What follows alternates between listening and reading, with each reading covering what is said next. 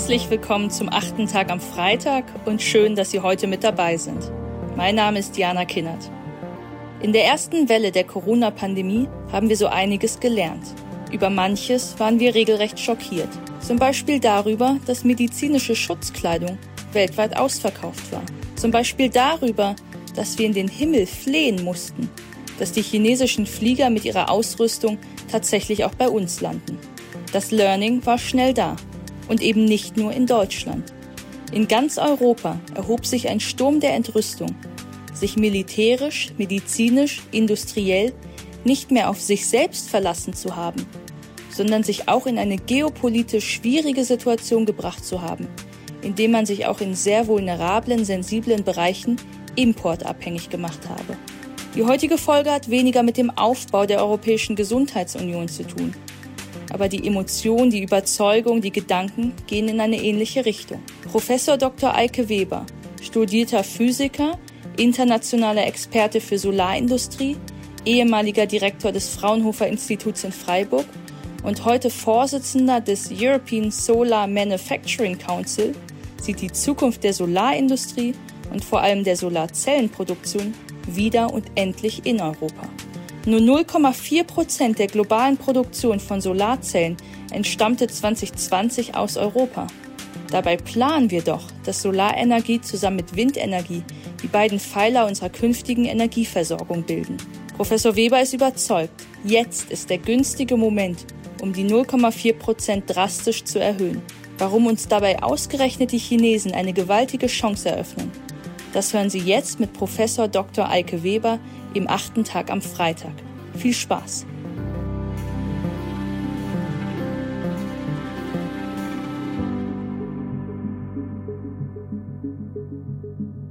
Guten Tag, ich freue mich, dass Sie heute bei meinem Podcast zuhören. Mein Name ist Eike Weber. Ich äh, war Direktor des Fraunhofer Instituts für Solare Energiesysteme in Freiburg in Deutschland. Vorher 23 Jahre in der University of California in Berkeley im Department of Material Science. Und heute bin ich der Chair des European Solar Manufacturing Councils ESMC mit der Aufgabe, da zu helfen, Solarindustrie wieder zurück nach Deutschland zu bringen. Und meine These hat direkt mit diesem Thema zu tun. Es geht darum, dass Corona uns in den letzten zwei Jahren die Bedeutung von Wertschöpfungsketten verdeutlicht hat. Wir wissen, da was passiert, wenn wir keine Chips mehr haben, wenn wir nicht genug Masken bekommen.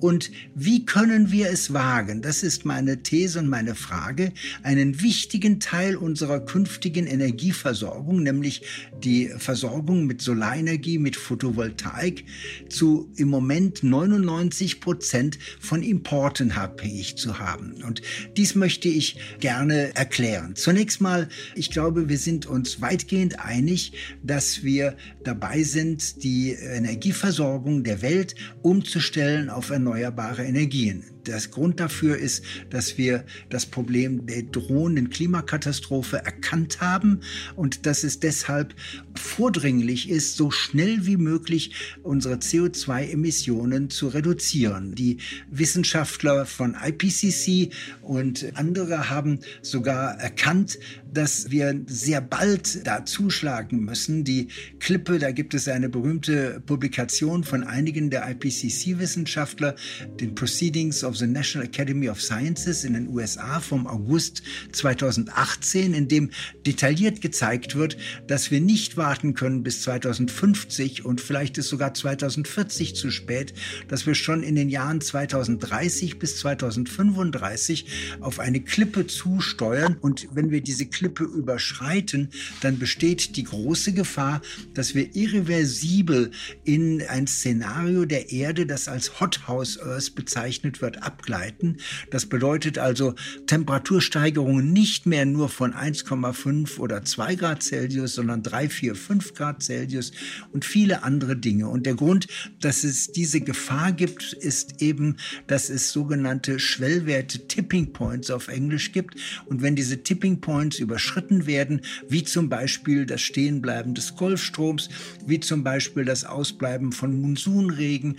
Und es gibt in der Welt ungefähr ein Dutzend äh, dieser drohenden Tipping Points. Wenn die überschritten werden, dann werden wir in irreversible Änderungen des Klimasystems kommen, die wir dann hinterher nicht mehr rückgängig machen können, jedenfalls nicht mehr in den nächsten Jahrhunderten. Also die Gefahr ist eminent, aber gleichzeitig gibt es noch einen ganz wichtigen Faktor und der wichtige Faktor ist, dass diese Umstellung auf erneuerbare Energien auch wirtschaftlich das Vernünftige ist. Wirtschaftlich sind wir heute in einer Lage, dass wir sagen können, die Umstellung von fossilen Energieversorgungen in Strom und Wärme auf erneuerbare Energien ist wirtschaftlich lohnend, weil erneuerbare Energien inzwischen so preiswert geworden geworden sind, dass wir tatsächlich in der Lage sind, die Kosten unserer Energieversorgung durch eine rasche Umstellung auf erneuerbare Energien zu senken. Und erneuerbare Energien, die zwei Säulen der erneuerbaren Energien ist äh, Wind und Sonne. Denn Wind und Sonne stehen uns in praktisch unlimitierten Mengen zur Verfügung. Natürlich ist es vollkommen klar, wenn wir Wind und Sonne benutzen, dann brauchen wir auch Speicher, denn die Sonne scheint in der Nacht nicht und auch der Wind kommt manchmal zur Ruhe. Also wir müssen das abfedern durch Speichern, durch Vernetzen, durch gescheites Lastmanagement, sodass wir also große Lasten besonders dorthin schieben, wo auch viel Leistung zur Verfügung steht, zum Beispiel Kühlhäuser tagsüber runterkühlen, weil dann der Strom preiswert aus der Solarenergie gewonnen wird. Also diese Umstellung auf eine hundertprozentig erneuerbare Energieversorgung ist im Detail durchgerechnet worden. Wir kommen zu dem Erkenntnis, dass diese Umstellung tatsächlich auch finanziell und ökonomisch lohnend ist. Das heißt, wenn wir immer davon sprechen, dass wir auf eine fürchterliche Hürde, Bürde, eine schreckliche Last der Umstellung der Energieversorgung zusteuern, die muss zwar gemacht werden, weil es eben zum Schutz vor Klimakatastrophen nötig ist, aber es ist halt eine große Belastung. Ich halte diese Auffassung für voll vollkommen grundfalsch. Die Umstellung auf erneuerbaren Energien ist ökonomisch das Richtige, wird uns eine sichere Energieversorgung zu voraussagbaren Kosten bringen und diese Kosten werden geringer sein als die Kosten unserer heutigen Energieversorgung. Wir sehen ja gerade bei den aktuellen Preissteigerungen für Öl und Gas, wie volatile fossile Energien unkontrolliert plötzlich Energiepreissteigerungen hervorrufen. Wenn wir heute zum Beispiel in Deutschland schon weiter wären, als 50 Prozent unseres Stromes aus erneuerbaren Energien zu beziehen, wenn es schon 80, 90 Prozent wären, dann wären wir natürlich sehr viel besser abgefedert vor diesen Kostensteigerungen. Mit anderen Worten, die Umstellung, die globale Transformation auf ein erneuerbares Energiesystem ist aus zwei Gründen absolut der richtige Weg. Der erste Grund ist, es macht ökonomisch Sinn, weil erneuerbare Energien preiswerter und planbarer sind als fossile Energiequellen. Und gleichzeitig können wir so, wenn wir das schnell genug in Angriff nehmen, die Gefahr der drohenden Klimakatastrophen abwenden. Aber wir sollten uns darüber klar sein, dass es noch lange nicht gesetzt ist, denn die reine Ökonomie der erneuerbaren Energien würde eine zu langsame langsame Umstellung des Energiesystems zur Folge haben. Mit anderen Worten, wir müssen uns beeilen, wir müssen es schneller machen, als es rein ökonomisch voranschreiten würde. Und das ist eben, warum wir so schnell wie möglich Solar- und Windenergie ausbauen müssen. Aber kommen wir nun zur Solarenergie. Die Solarenergie besteht im Wesentlichen aus der Photovoltaik, aus der direkten Ernte des Sonnenlichtes zur Stromerzeugung. In sonnenreichen Gegenden gibt es dann auch noch eine Alternative, sogenannte Concentrated Solar Power, indem man praktisch über den Umweg der Wärmeerzeugung Strom erzeugt. Aber bei uns ist die Photovoltaik die beste Möglichkeit, Solarenergie zu ernten. Und wir sind in der glücklichen Lage, dass die Welt Solarproduktion und der Markt sehr schnell wächst.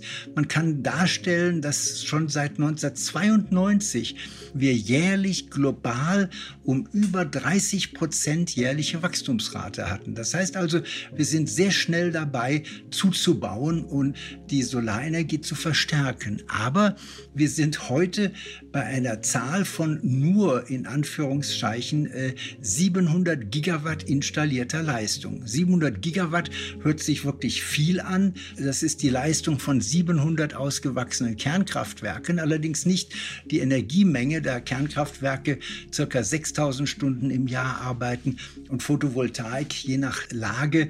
In Deutschland sind es 1000 Stunden pro Jahr, in Nordafrika können es zweieinhalbtausend Stunden sein, in sehr sonnenreichen Gegenden sogar bis zu 3000 Stunden. Das heißt, natürlich kann man nicht sofort diese Leistungswerte vergleichen, man muss die Energiemengen vergleichen. Das heißt, wir haben schon eine Menge getan, aber weltweit sind wir erst ganz am Anfang. Projektionen, die berechnen, was wir an Photovoltaik brauchen, um die Welt aus Sonne und Wind mit Energie zu versorgen und zuverlässig mit Energie zu versorgen, zeigen, dass wir in der Gegend von 30 bis 60.000 Gigawatt Photovoltaik zubauen müssen. Das heißt, man kann sagen, wir sind dort ganz am Anfang, wir sind dort in einer ähnlichen Lage, wie zum Beispiel die Automobilindustrie 1910 war, bevor der große Boom in der Automobilindustrie losging. Und daher ist es heute eine wichtige wichtige Frage zu fragen, wo soll denn diese Photovoltaik herkommen? Wie ist die Wertschöpfungskette?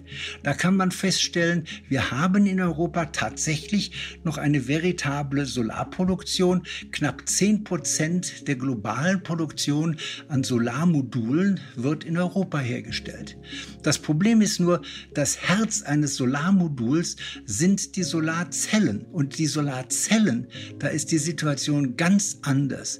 Ganz Europa Europa produziert nur noch 0,4 Prozent der jährlichen Produktion an Solarzellen. Im Wesentlichen ist das eine Fabrik in Italien von Enel auf Sizilien, die noch Solarzellenproduktion leistet. Ansonsten werden Solarzellen auch für die Module, die in Europa hergestellt werden, importiert und wesentlich importiert, also praktisch 99 Prozent aus Asien, im Wesentlichen aus China. Übrigens, das kleine Vietnam, in dem auch Solarzellenwerke stehen, produziert 1,1 Prozent der globalen Produktion, also mehr als doppelt so viel wie Gesamteuropa. Ich glaube, wir sind uns einig, dass das eine ziemlich unhaltbare Situation ist. Und dazu kommt noch eine sehr interessante technologische Situation. Und zwar haben wir Solarzellen zunächst mal in einer sehr einfachen Technologie gebaut. Ich würde sie gerne Industriestandardtechnologie nennen. Und dann haben wir eine zweite Generation von Solarzellen ungefähr vor fünf Jahren eingeführt, die sogenannte PERC-Technologie. Und wir stehen gerade an der Schwelle zu einer dritten Solarzelltechnologie, der sogenannten Heterojunction-Technologie. Und daher sind wir gerade heute an einem Schwellenpunkt, wo wir es schaffen können, in Europa diese modernsten Solarzellen der dritten Generation weltweit führend herzustellen. Der Hintergrund ist, dass äh, die chinesischen Solarzellproduktionen natürlich gigantische Produktionskapazitäten ungefähr in der Gegend von 200 Gigawatt Jahresproduktion zur Verfügung haben. Aber das ist eben die alte Industriestandard- und PERC-Technologie. Der Übergang von der Industriestandard zur PERC-Technologie war leicht, weil man das durch Umrüsten der bestehenden Produktionslinien leisten konnte. Aber der Übergang von PERC-Technologie auf Heterojunction ist sehr schwierig, weil bei Heterojunction-Technologie man nicht mehr die alten Linien umrüsten kann, sondern man muss wirklich neue Produktionslinien einführen. Und dann ist es wirklich unerlässlich, dass diese Einrichtung von neuen Produktionslinien dazu führt, dass also die bisher bestehenden alten Produktionslinien nicht mehr verwendet werden können. Das heißt, die Investitionen in die alten Produktionslinien werden dann verloren werden. Und das ist natürlich ein großes Problem. Daher sind die großen chinesischen Solarhersteller sehr zögerlich, auf diese neue Technologie überzugehen. Daher also eine Chance für Europa, in dieser Hinsicht führend zu werden. Und wir haben die Chance, diese neueste Technologie in wirklich äh, weltweit führenden Mengen herzustellen.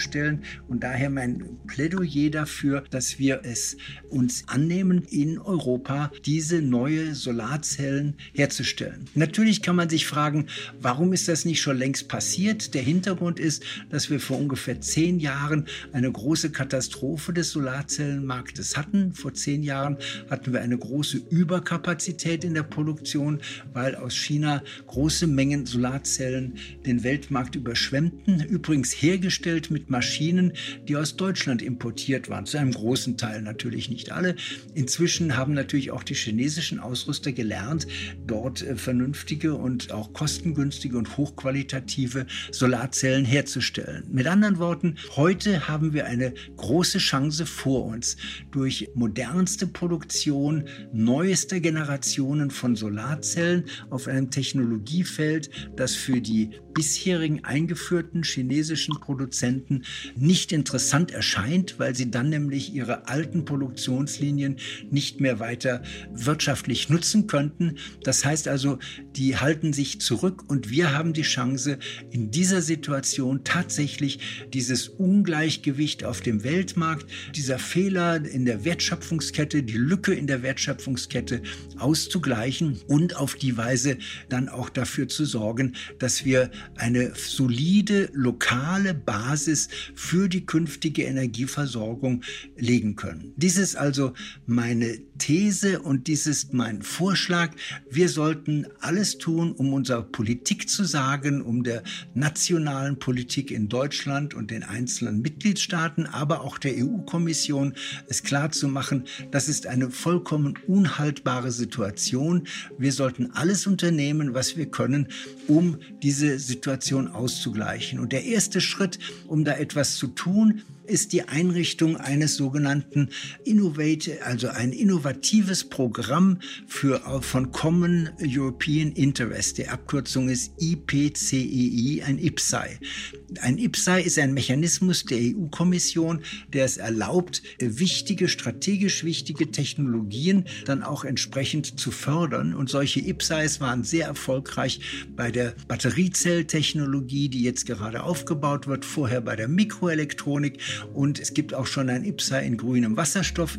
Und der nächste Schritt sollte sein, ein derartiges IPSAI auch für die Photovoltaikproduktion entlang der gesamten Wertschöpfungsketten, also inklusive der Solarzellproduktion einzurichten. Das wäre die Forderung, mit der wir sofort auch zum Beispiel an die neue Bundesregierung gehen können, sich dafür einzusetzen. Denn es ist eigentlich doch unerträglich, eine Vision zu haben, dass wir uns umstellen, Europa, die ganze Welt umstellen auf erneuerbare Energien, aber dass das ganz wesentlich von Importen aus Asien und dann wieder ganz wesentlich von Importen aus einem Land, das manchmal ja auch politisch durchaus schwierig ist, wie wir in äh, so vielen äh, verschiedenen Einzelheiten in den letzten Jahren kennengelernt haben, das geht ja gar nicht. Und aus der, auf der anderen Seite gibt es auch noch ein anderes wichtiges Argument. Bei dem Kauf von Solarmodulen interessiert man sich natürlich zunehmend auch für die Frage, wie viel CO2 wurde eingesetzt, um dieses Solarmodul zu machen, also der sogenannte CO2-Footprint. Und dieser ist bei Solarmodulen aus chinesischer Produktion natürlich nicht besonders gut, weil in China der Strom noch viele Kohlestrom enthält aus Kohlekraftwerken mit hoher CO2-Belastung, während unser Strommix bei uns sehr viel günstiger ist. In Deutschland haben wir ja bereits 50 Prozent unseres Stroms aus erneuerbaren Energien.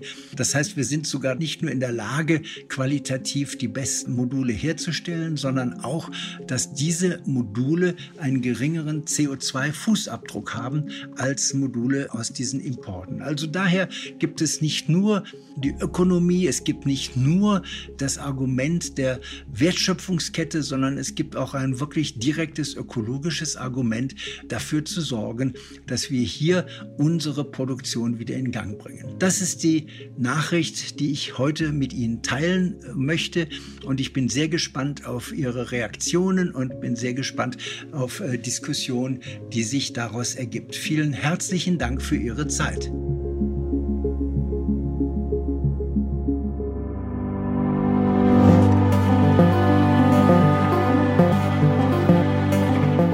Glasgow liegt hinter uns.